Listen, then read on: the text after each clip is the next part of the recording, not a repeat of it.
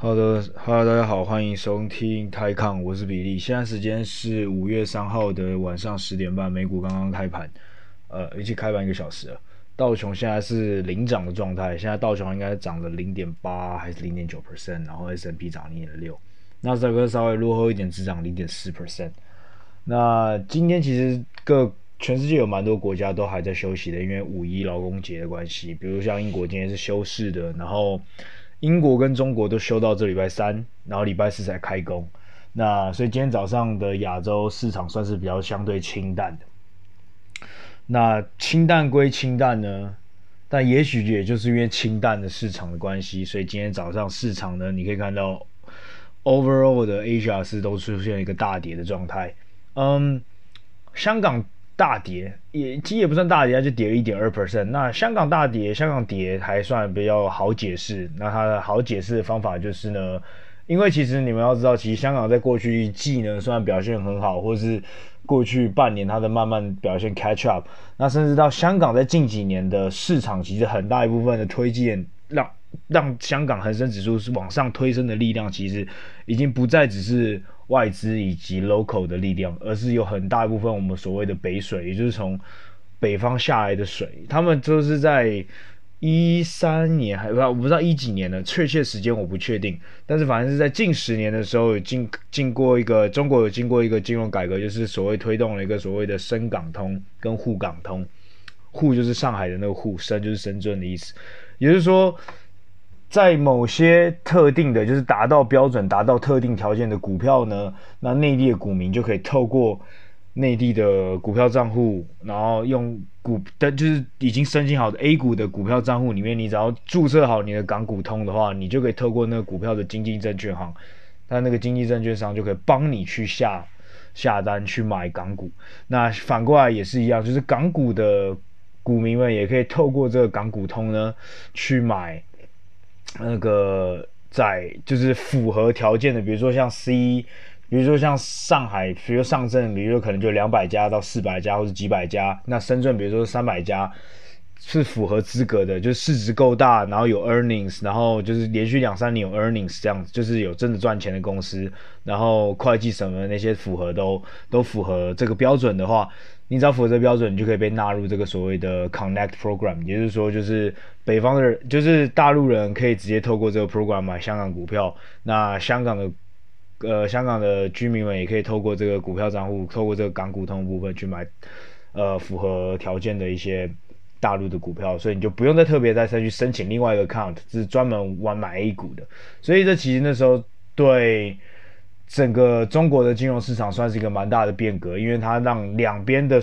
这个资金有办法这样互相的去流动。当然，中国有很多很多的配套措施去限制，或者说去 monitor 有没有资金外流或者走走资，也就是说偷偷的有些有钱人透过这个方式，用股票方式把钱。呃，慢慢的从呃从中国里面汇到海外这种方式，所以中国是有一步一步的在去做很多的控管跟慢慢的调控，但是 so far so good，就是其实这个市场它其实这个机制是让港股的等于说这个池子整个变大，你可以想象在过去十年二十年下来，中国有多少人变得如此的有钱？那在深圳跟科创板跟创科板这些板在出来之前呢，其实中国的股票是非常的。乏味的，就是你只能想到的都是只能买那种四大银行啊，然后买什么钢铁股啊，买买一些杀小工业，就是很无聊。那在那时候创科板跟就深圳的创科板，哎，还是科创板，上深圳的应该是科创板，反正一个是上海的创科板，一个是上那个我们叫做 Starboard，那一个就是深圳的呃科创板，干，反正是他妈两个，就是一个叫科创，一个创科，然后是哦，一个叫创业板。啊，不重要，反正就是有点像是科技股，有点像是中国的纳斯达克的概念。那反正之前原本是深圳的那一个为主，嗯，我们叫做 Chinex（C-H-I-N-E-X-T），。哦，英文的话就就简单，就比较不容易那么 confuse。那最近因为又在上海又呃 launch 了另外一个主板叫做 Starboard，那它也是主打类似可以就是。像纳斯达克 like 的那种东西，就是你比如说可能是科技啊，你可能是电子啊，你可能是医药等等这种，或是软体软件这种东西的，那你可能就会去找寻求这种类似像纳斯达克的这种科技版，或者是类似像创业板的东西去上市。那在这些还没推出来之前，其实内地他们是没什么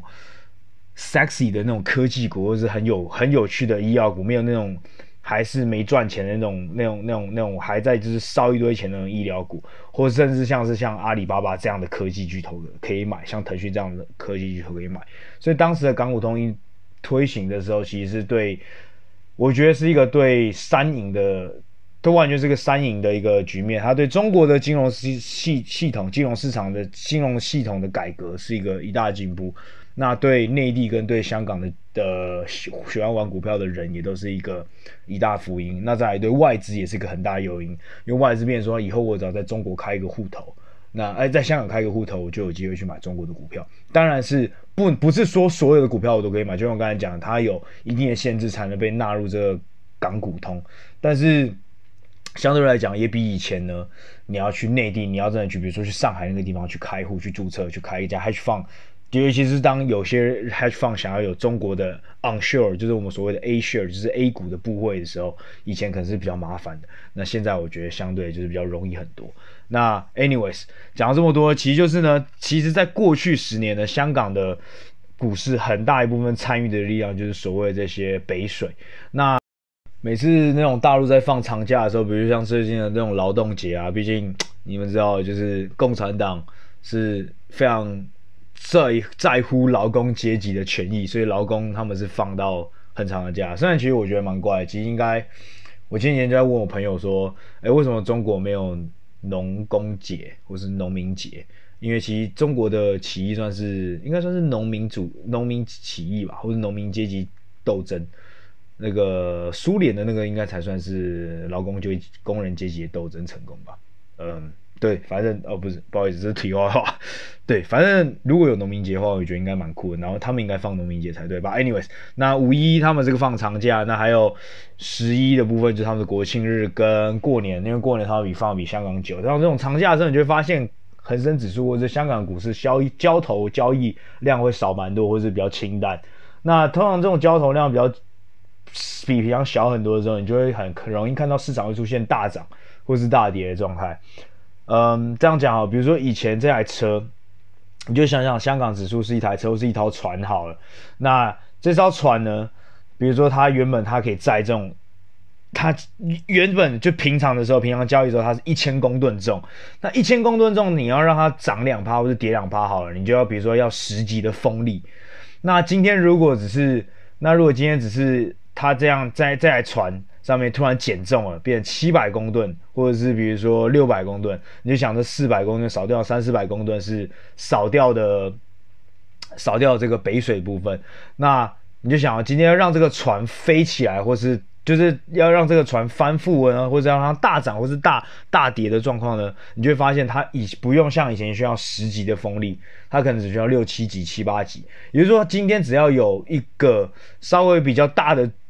的一个 selling 的 power 或是比较大的一个买方的力量，就很容易把这个市场去制造一个比较大大跌或是大大大大涨的一个状况。那通常都是大跌嘛，因为通常北水进来都是买，尤其近近两年来都是你可以看到从中国流下来的资金基本上都是净买入，而不是净流出。那对，所以所以所以你可以看到港股这一部分，你还可以用。今天北水休息来做解释。那韩国股票呢？其实早盘今天原本是涨了零点五 percent，甚至一 percent，我忘了。但是在十点、十一点之后就开始是往下跌，然后收盘都收跌零点六 percent。那韩国要怎么解释呢？韩国其实蛮好解释的，因为韩国呢今天开始呢，他们终于把它的 short selling 给拿掉了。其实呢，韩国在其实，在去年的时候，去年三月那时候，美国出现熔断之后呢，全世界有非常多的国家都有。就是推动这个机制，就是禁止你融券，也是禁止禁止，不论是国外的人还是国内人，禁止你们放空放空，因为他那时候当时就是各国市场都很脆弱，很怕每个就是像每个人都像遇到像美国这样的市场的出现，就是像 even 像美国这样成熟市场都可以出现一天内出现两三次熔断，那很多一个礼拜内出现两三次熔断，不好意思，不是一天内，一个礼拜里面出现两三次熔断，就是一一个礼拜内。有三天期货直接出现打到五趴的那个跌，类似类似像跌停板，只是他们不会锁住整天，他们会锁十五分钟这个样子。那当时呢，其实不要想说只有韩国，但中国呢，它当然不是明文上的去限制你不能放空，但是它直接。下令不让中国的就是国内券商去借券给别人，或是让他直接，如果你因为你今天如果去放空的时候，你要跟你要付这个利息，而且它不是用一年一年算利息，而是一天一天算利息。那他就是要求那个中国券商要 charge，如果有人来借券的话，你要 charge，比如说是比市面上要高五倍还七倍，或者甚至十倍的一个。的一个利息，所以自然而然就没有人想去借券了。那包括东南亚很多国家，印尼啊等等的国家都有实行这样。那甚至呢，法国，我忘记德国有没有，反正我记得欧洲有四五个国家也都有实行这样的规矩，就是禁止别人做空他们国内的股票，for like 三到六个月不等。那其实韩国一开始呢，它也是只有从去年三月好像只到九月，但是它又一直延长，延长三个月。到去年年底，那年底的时候呢，又又跟大家说它延长到三月三十一。那在这一次，终于就是政府真的是跟那个投资者们讲，因为投当时就是每一次快到期、快到期的时候，投资者就开始去 argue，就是说啊，干现在市场还是很脆弱啊，还是还是还是还是很危险啊，你不能把这个拿掉。其实就跟 Fed 一样，就是当你经你明明看到经济已经越来越好了，股票他妈已经涨到天上去了。但所有的投资者还是要跟 Fed 说，干，你看我们他妈现在就还是受苦啊！你看现在每天都还有那么多人死掉，所以你绝对不能，你现在绝对不能加息。但是在讲这些话，这是抱怨，再去 lobby 的这些人，其实干每天都在数钱，因为他们就是股票市场既得利益者，是真正的受惠者。那他们就会不断去跟。这些东西去反映说，你绝对不要把这拿掉啊，等等的，你不要，你不要，你不要。这时候其实我们，你你我们的经济其实还很脆弱啊，还很破啊，你不要随时去做一些太激烈的举动啊，你不要取消这个不不能做空的这个这个规则啊，你不要去加息等等的。那其实你刚刚真的降叫这些叫最大声人，其实都绝对是。既得利益者，你看去年韩国干，去年韩国是全世界的市场里面，如果不算个别指数的话，如果算大盘指数的话，Korea 是绝对是全世界表现前三强的，大概它去年涨了三十三十几 percent，那这一季当然表现差了一点，但当然也讲真也不是真的差很多啊。他去年讲真的，COSPI 他可能只输纳斯达克而已，但是。如果如果你是用 S&P 代表美国的话，那他去年的韩国就吊打美国。那今年第一季呢，他们是涨了，他们应该不是第一季，是到四月底为止，他们涨了九点五 percent。那今年呢，虽然它的表现没有像它隔壁，也就是我们台湾这么亮眼，但你要想啊，台湾去年整年只涨二十 percent，那。韩国去年就吊打我们十趴到十五 percent，那其实很大一部分很大一部分应该就是因为这个 short selling 的关系，因为他不让他们呃去做空。那呃其实其实呢，他们做空，他们今天开始也不是说所有股票可以做空，而是说大部分只要是在 benchmark 里面的股票都可以做空。但是你要想，其实韩国的。韩国的市场呢，比台湾还要更加的集中，也就是它前面的前两百大是更加集中。那我就来念说，他们到底现在哪些股票可以被集中？呃，可可可可以被可以被做空？那就是 benchmark 的 Kospi 两百，就是说韩国的目前上市的公司前两前市值两百大跟 Kosdaq 的一百五，Kosdaq 一百五就是你就把它想象是纳斯达克的前一百五十，总共三百多到三百五十只的股票可以被做空。那你要想像 Korea 这个地方，可能有可能有 maybe 比如说两三千只股票上市，所以它其实也只有三百多只股票可以被做空了。但是呢，这三百多只股票代表了他们 Kospi 就是韩国的这个市场将近九十趴的市值，也就是说，其实这其实韩国是前九十趴的市值就已经集中在这三百多、三百五十只股票里面。但是呢，其实这是现在的一个，呃，一个算是一个趋势吧。应该你可以看全世界股市，美国的头已经是，你会感觉好像干 S&P 的前前几十前前十名到前二十名已经占 S&P 很重。但如果你真的去往放眼去看很多发展中国家，比如像尤其像韩国跟台湾这样的国家，你就会知道说，甚至甚至是香港，你就会知道说前十大、前二十大，它是在各个国家这个它的加权指数里面是占了多大多大的比重。那从韩国这个地方就可以看出来。那当然了，他今天呢把这个把这个禁止做空的这个东西拿掉了，那当然就是会有一个，你知道，就是当然是这个市场会比较比较动荡了一点。那所以最终真的没办法解释的市场，maybe 就是台湾。那呃，台湾今天跌了快两趴，那真的要讲有什么东西可以解释吗？什么股汇双杀还是杀小杀小的？那当然有人会说是因为，嗯。Worried about 呃、India outbreak，就是上一上一个礼拜开始印度的那个，我上礼拜已经提过了嘛。那其实上礼拜来干，讲真的，上礼拜印度在 outbreak 的时候，全世界他妈真的都有反应，那就是台湾没有反应而已。所以我觉得用真的用印度来解释又太牵强了。那有人说应该是因为害怕台湾的有一个，就是台湾现在的那个酒店。在那个机场附近的诺富特嘛，因为机因为是机师的关系，所以好像出现了一些社区的不明源头感染。那呃，其实这个这个剧本，我相信几个月前就发生过一次，然后大概已经发生过两三次，这已经算是第三次了吧。那每次刚发生的时候都会下跌一波。那到底是因为这个原因而下跌，还是其他原因下跌？那其实我觉得，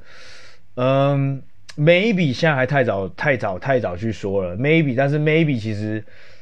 这就是一个 correction，它就是一个修正而已。那其实我觉得最该修正的反而是航运股，但你看航运股没来修正，电子股也才涨一下下来，电子股马上就进入修正。那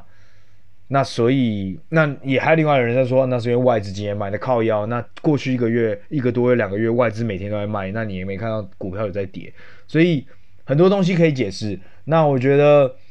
我觉得也也不是每个东西都可以解释的这么通透。那有人真的说，因为这一次呢，比如说这个这个 COVID case 是真的跑到台北市去晃乱晃，所以可能真的害怕会接触到很多人。那我相信啦，我相信如果应该这样讲，我相信如果你把台湾去跟全世界很多地方比较，其实我相信呢，以台湾这么成功，而且民族都。每个人都有这么自觉，就是防疫意识都很高的一个状况下，我相信这个状况应该是蛮快就可以被控制，然后也完全是还不必要去太担心的。当然，你们可以说星星之火可以燎原，但是目前来看呢，我是觉得，如果你真的去这个数字去算的话，你会发现其实台湾的数字是完全，嗯呃不会不会是一个很大的 concern。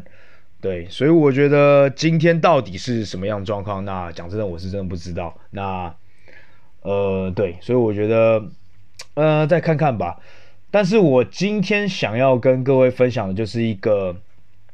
呃，因为今年的股票市场真的好像真的太热络，尤其在台湾。那当然，其他地方因为是去年的市场就很好了，所以尤其像是韩国，我刚才讲了，人家韩国干，韩国现在的 retail investor，也就是说散户们，大概是占。整天的交投量大概百分之九十，那百分之九十里面又有百分之九十都是当冲客，那所以你们就知道韩国的那个交投，他们是那个那个那个当冲啊，那个量是非常热络，那里面有多少的散户在里面？那今天呢，我就看到 Bloomberg 有个 news 是说，就彭博跟有个新闻就是讲说，嗯，因为现在韩国让恢复了可以做空这件事情嘛，所以。反正那边报道就是说，很多 hedge fund 开始去 target 那个韩国的一些股票，尤其是韩国的 healthcare sector，韩国的医疗界、医疗板块在去年是疯涨，尤其是如果是 beneficial from COVID，就是因为呃疫情的关系而受惠，比如说做那个呃做检测的那一块的那个检测板，检就是那种也像那个检测器的啊，那叫那应该怎么叫 COVID test kit。就是很像那个呃验孕棒的东西，只是它是拿来检测、检测、检测、检测 COVID 的一家公司。那去年是暴涨两三百 percent。那包括比如做像那个很像去年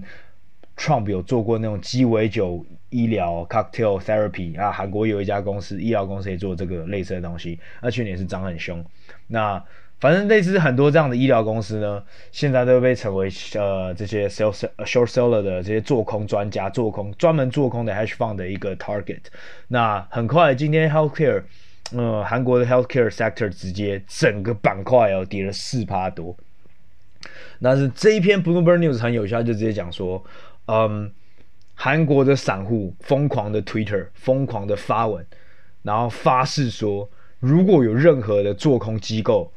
敢进来做空韩国股票，他们就要去嘎爆他们。所以基本上就是在有点像是一月的那个 GameStop 的那个所谓的散户起义的概念。其实我那时候稍微提到，其实那个散户起义的概念，其实那时候渲染到全世界每个国家都有一波人，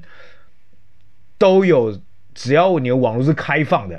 就是不是像你知道，就是某些国家网络不是那么的开放的地方，那基本上都会有个社群在做这样的事情。那韩国其实，其实，在一月的时候，韩国就有类似一波这样的人，而且那时候他们其实就已经有在警告政府跟警告国外的中国机构说，等到三四月我们你们可以开始做空的时候，不要轻易进来韩国这里做空，不然我们一定要让你好看。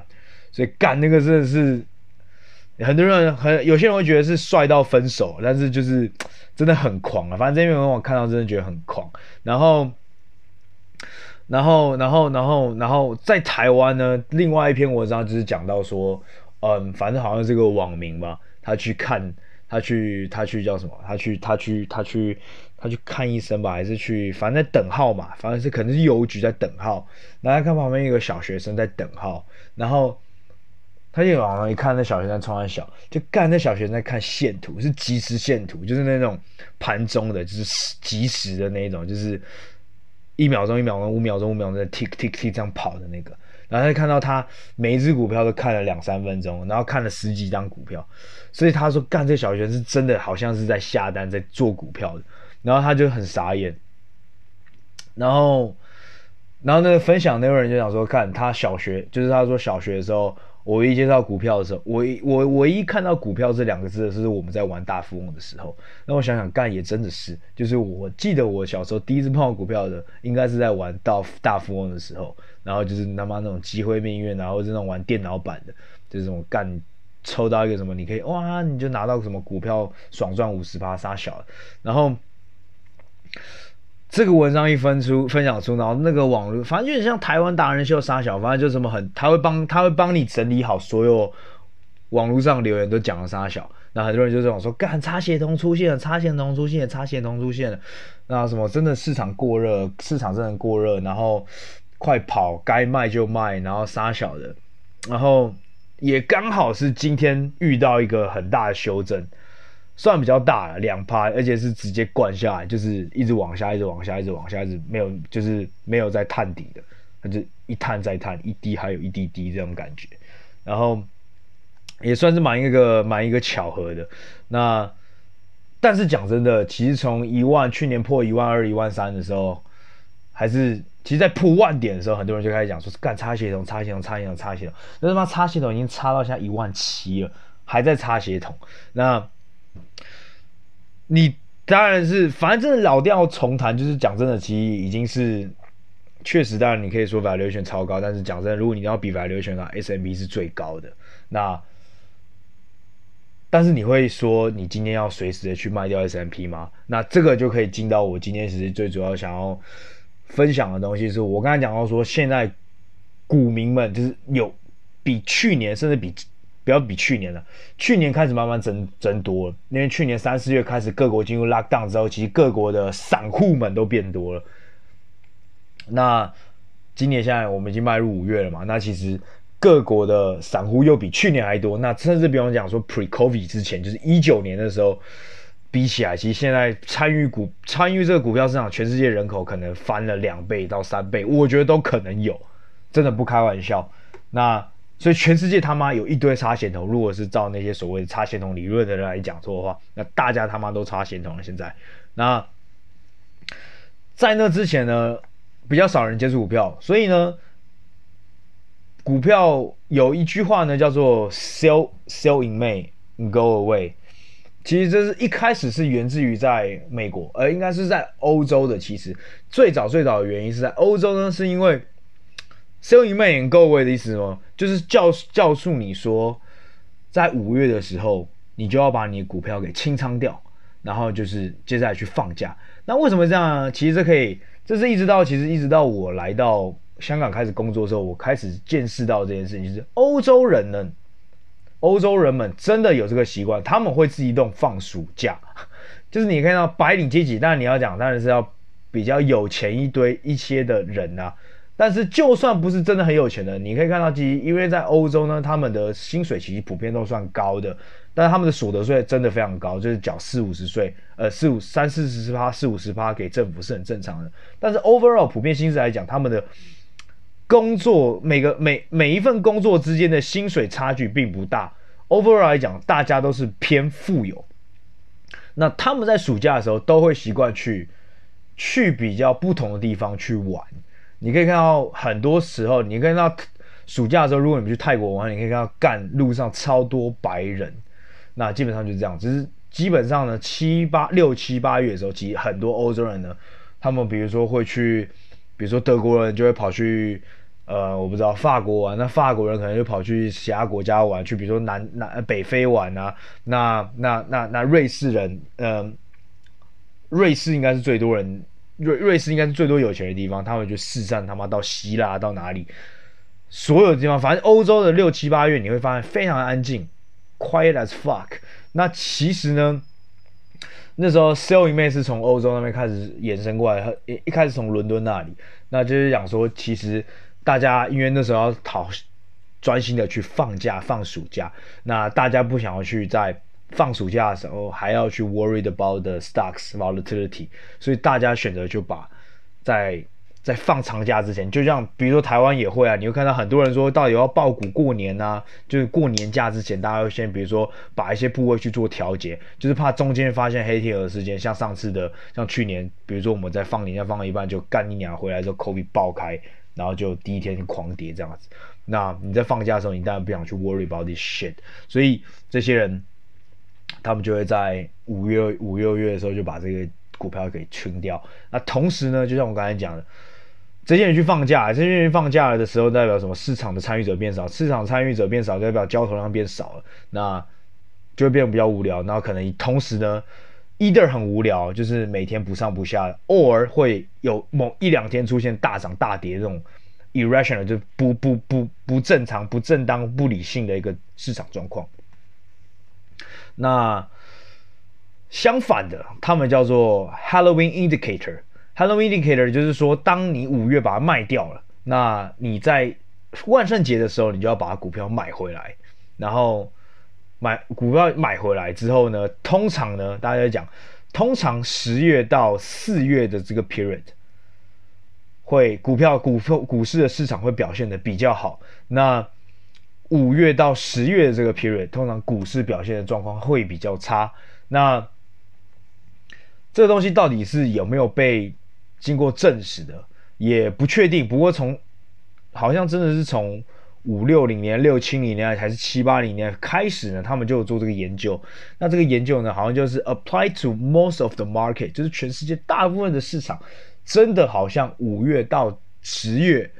表现会比较差。那十月到五月的时候会表现比较好。那差别来说呢，他们说好像从过去三十年还是四十年来说的话，in average，五月到十月的平均报酬率，股票投资平均报酬率是两趴，那就是往上涨两趴。那平均的十月到五月这个 period 是平均涨七 percent，所以所以差别就是五 percent。所以有些人就会觉得说，那反正。你你这时候有没有看发现发现一件很有趣的事情？就是其实呢都是正的，所以长远来讲其实都是正，只是会说，如果你今天假设啦，好，假设进入，如果你今天只想做半年的话，假设如果你今天想只想做半年的话，那他就会推荐你说，你就在十月的时候买进股票，五月的时候全部卖掉，然后然后五月到十月去放假，然后之后十月再你这样一直下去，一直下去，你的胜率会比你五月到十月参与在这个市场里面还要高，对。那同时呢，香港也有一个，香港也有类似的东西，它叫做五窍六绝七翻身，可能要用广东话念，但是我广东话应该是没办法好到念念得很正确。这五穷哦，五穷六绝七翻身，它英文是 May is poor, June is bleak, and July will turn around。所以对他们来说是五月一定要五五月是很烂的，然后六月也很烂，但你七月可能就会 turn around。所以就有点像是 sell in May and go away。那他们的主要的原因是因为在香港大大多数的股票公司在三月公布业绩，然后之后要开始除息跟除权，五月的时候差不多是在除息权的时候，股价自然下跌。那暑假中后段呢，大部分公司开始公布半年报之后，那当然就开始有机会让它 turn around。那其实呢，也稍微可以 apply 到台湾，你可以看到台湾基本上第二三季的时候，因为也是进入除权息的状态，也是因为进入除权息的状态，所以你看到通常的五六七月的时候会出现一波不涨不上去。不要说真的会修正，但你会发现涨不上去，因为那时候很多股票在都都在都在除息。那你们也知道，除息的话，其实它会有一个 dividend tax，呃，就是它会除息，它是会要扣税的。那很多大户呢，他不想要他拿股，他不想拿股利，他只想赚这个就是股票的这个 capital gain，就是这个股票升值的这一块。因为股票升值的部分是不用在台湾是不用被扣税的，所以他宁愿在除息之前。就把这个股票卖掉，那然后这只股票除息完之后再把它买回来。那你就想啊，每次都要做这个动作，那基本上除息前一定会有一波卖压嘛。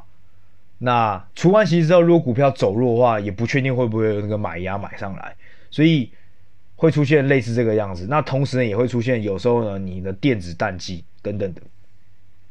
呃，对，所以五穷六绝七翻身也稍微在印印证这个美国股市的 selling man go away。那除此之外，其实还有另外很大一很大的点，可能是因为你在四五月的时候，很多个人在报税，所以有时候你可能缺现金，所以你在卖股票。所以像前阵子我一定要股来就很好笑，他有时候不小心买散买一只股票，尤其是台湾的小一些中小型股票的时候，你真的不小心，你如果真的很喜欢公司，但如果你真的是比较有钱的散户的话，或是这样讲，ironically 或是讽刺来讲，你是比较有钱的。擦鞋童的话，或者擦鞋老奶奶，比如说干，假设我奶奶他妈就是今天就有三亿台币现金，他不知道花啥小，他已经五栋房子，他就不知道干嘛，然后他不想要那么快把钱就是直接交给子孙，所以他就想玩股票嘛。那三亿他如果他妈就是只看中了一家公司，然后买那种市值那种几千万几亿的那种，一买就是会变成大户嘛。那他可你知道吗？他可能不爱不爱，他就不懂，他可能就是。你知道吗？他可能就是，比如说他小时候也不知道干嘛，反正就是对很多东西不懂，然后他就是听朋友讲，或是他听谁谁谁讲，或甚至他儿子在那边工作之类的啊，不小心买买就变主力了。啊、如果今天他突然想要买房子，他要卖股票了。然后开始卖，还要卖卖卖卖卖，但是一卖，因为干他就是主力嘛，当天一卖开始卖，但他他他不在乎，就是因为他可能是股票可能已经厚了十年了，可能赚了三四倍，但是当天一卖的时候，可能就是跌五趴，跌五趴，跌五趴，就想说干，今天突然就是股票连跌五五趴，然后连跌了三天，你就想说干到底是谁在卖？然后就看哇干是主力，然后说干是主力靠腰啦，杀小的，你就在骂人家，一一直干他干他干全家，那你发现干其实那主力只是。他就想要套现，他想要卖房子，或者是他不想要拿股息这样子，他就是这样子而已。所以有时候就是会出现这种状况，就是你真的以为这个主力在出货，那其实根本是他他可能就是今天想要 提款，就是这样子而已，他根本是完全无心的。所以，所以，所以，所以在这种，在这种。呃，尤其那种像台湾所谓的浅碟市场的时候，也很容易发生这样子，在那种要除息啊，然后要报税啊，要缴税啊的这种季节的时候，很容易出现这种所谓的 selling May 的效应出来。但是呢，久了之后，其实很难说到底是因为真的很多人都 selling May，所以导致 selling May，才导致五六月是不好的季节，还是因为五六月的季节不好，所以导致很多人要去卖？嗯，懂我意思吗？就是到底是鸡生蛋还是蛋生鸡？到底哪个是哪哪个是因，哪个是果？哪个是果？哪个是因？其实我觉得到现在，我觉得都没有人搞得懂。那反正今年呢，因为参与市场的人真的太多了，所以就突然呢，网络上就跑出很多文章开始讲说，那今年呢，干五月又大来了，他就开始说，很多人就开始分享说，那今年到底该不该五月卖掉啊？然后等到六七月、七八月再买回来，这样的文章就开始出现了啦。那，嗯，那讲真的，其实我过去两三年都没有看到这个文章。那最近突然看到这个文章的原因，就是因为，嗯，就是因为股票参与者真的变多。那你们也可以说是擦协同也好，你们可以是擦协同反应也好，反正就是是你们可以说市场过热也好，那什么都好。然后，但是我觉得也真的不用去想到这么太多。那。那你们就问我说，那所以到底该不该 sell in May 呢？那我希望呢，我今天就是用一篇文章去跟大家去做 wrap up，去做做一个总结，或者我觉得这个文章，或是这一句话，或是这一几句话，算是可以蛮好的一个 wrap up，就是蛮蛮好的一个回答这个问题。那其实呢，就是在去呃上个礼拜的礼拜六，呃，Berkshire Hathaway 就是 Warren Buffett 的那个 Berkshire Hathaway 呢，在在在周末呢，举行了一个线上他们的 annual meeting，就线上他们的股东大会。那其实一直以来，过去几十年，他们都是在他住的那个地方，他的那个什么 Berkshire Berkshire 那个地方举行的。但是因为今年是因为 COVID 关系，所以他们还是用线上的方式举行。那你们可以去看一下，我等下会把富途牛牛这边他帮大家整理出来的文章贴出来。那我觉得这个文章。在他整理说他们的，就是在这个股东大会上面呢，有人问他问巴菲特跟他的的他的 partner 查理蒙格的问题，那他们的回答，那我觉得是真的还蛮好。他有讲到，他里面有讲到 Spec，也就是那个之前我说的空头支票公司，那又讲到现在的一些虚拟货币的问题，那又讲到现在市场是不是过热的问题。那反正他有讲到非常多的东西，然后讲真的，我觉得如果。不是很多人都喜欢听一些听那个什么，听听听老师吗？听听名嘴啊，听股票大师在讲这些东西。我跟你讲啊，真正的股票大师就是有办法在，就我已经讲过很多次，有办法在市场活四五十年、五六十年的人啊。那我觉得五六四五十年、五六十年的人，他们每年呢，在分享这些资讯的时候都是非常无私，或者是吝啬，或者不吝啬的。而且呢，在现在这个资讯这么简单可以获取的状态下，你是很容易可以在网络上拿到所有他们的 interview 跟他们的，嗯、或者是他们面，就是他们他们 interview 的一个这个这个 transcript，就是他们那个的记录，其实都是看得到的。那你去读，或是你去听，或者你去看这样的人。绝对比你一些看那些网络上一些杀小老师还要好，因为讲真的，嗯，其实讲真的，你们听我的节目还不如去多看沃伦巴菲写的东西跟沃伦巴菲的 interview，因为因为可能过过一两年我就不见了，那更别说，我不是说我比那些老师好啊，但就是路上那些他妈不知道跑出来的老师，但那些老师可能过一两年就不见了，但是沃伦巴菲过一两年，只要他没，你知道他还是健康的话，我相信他还是会在这里，那他的公司绝对会是在继续 run run 得很好。那它里面其实就被被被被人家 challenge 了一句话了，他就是说呢，反正就有人很靠北，其实他也是这件事，他也是被最近十年被质疑，因为他最近十年二十年，Ber 你们也知道 Berkshire Hathaway 呢，它的股票表现呢，并没有击败 S M P 五百，那于是就有人就在靠背他问一次说，十五年来 Berkshire Hathaway 表现都不如市场，那你们要是怎么说服大家继续持有你们而非大盘的指数？那呃 Charlie Munger 就他的很长期的一个 partner 就说，对长野来说，他呃持有 Berkshire Hathaway 的好处是，他持你的持股是一个多元化的东西。那就是你持有不，你当你虽然你觉得你账户上只有买了一张 Berkshire Hathaway，但同时你已经透过 Berkshire Hathaway 去持有二十几种、二十几种不同的产业，然后不同的，然后甚至快一百家不同的公司，所以它是一个非常。多元化非常 diversification 非常风险分散的一个组合，透过持有 Berkshire Hathaway 这张股票，那沃伦巴菲就很开玩笑的说了，他说我一直以来都是推荐 S M P 的，他说我自己从来不会推荐 Berkshire Hathaway，我不觉得普通人能够选股票，我有时候建议你们不要买我们的股票，嗯，因为你在九十 percent 当你是不了解这个市场，当然不了解金融市场的时候。你买国债或是标普 S M P 会是安心很多的一件事情，因为我相信呢，一它是就是选股票并不是一件这么简单简单的事情，并不是它看起来一样这么简单的事情，所以很多时候呢，你的选股是击败不了这个标普五百或是这个 benchmark。那我觉得。我觉得，我觉得直接回到回到回到回到我们这个 sell in May 要这个这个答案来看的话，我觉得如果大家真的会去担心说什么时候要卖，或者什么时候去要怎么去 timing 这个 market，要怎么去 timing 这个市场的时候，那真的我还真的还蛮建议你们听巴菲特的话，就是你们就买 S&P 五百就好了。那你们刚才我刚才也讲了一句话，蛮蛮蛮重点，就是你看，虽然说五月到十月的表现不如十月到五月，但是 overall 五月到十月也是涨两趴。那如果你再加上五五十月到五月的涨七趴，你一年就赚九趴。那你何必要去为了这个东西去卖掉？